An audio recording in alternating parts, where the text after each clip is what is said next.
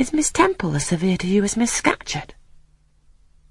At the utterance of Miss Temple's name, a soft smile flitted over her grave face.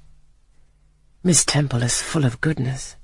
It pains her to be severe to anyone, even the worst in the school.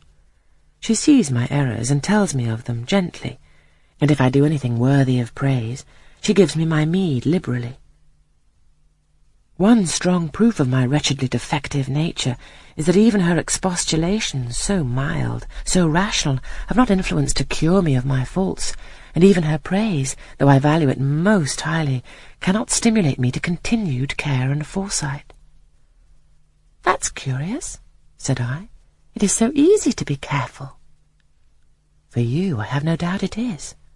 I observed you in your class this morning, and I saw you were closely attentive. Your thoughts never seemed to wander while Miss Miller explained the lesson and questioned you. Now mine continually rove away. When I should be listening to Miss Scatcherd and collecting all she says with assiduity, often I lose the very sound of her voice. I fall into a sort of dream. Sometimes I think I'm in Northumberland, and that the noises I hear round me are the bubbling of a little brook which runs through Deepden, near our house.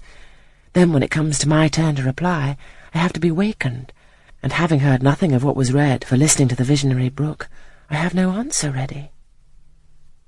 Yet how well you replied this afternoon. It was mere chance. The subject on which we had been reading had interested me.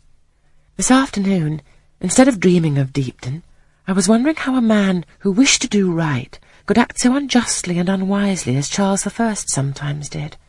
And I thought what a pity it was that, with his integrity and conscientiousness, he could see no farther than the prerogatives of the crown. If he had but been able to look to a distance and see how what they call the spirit of the age was tending. Still, I like Charles. I respect him. I pity him, poor murdered king.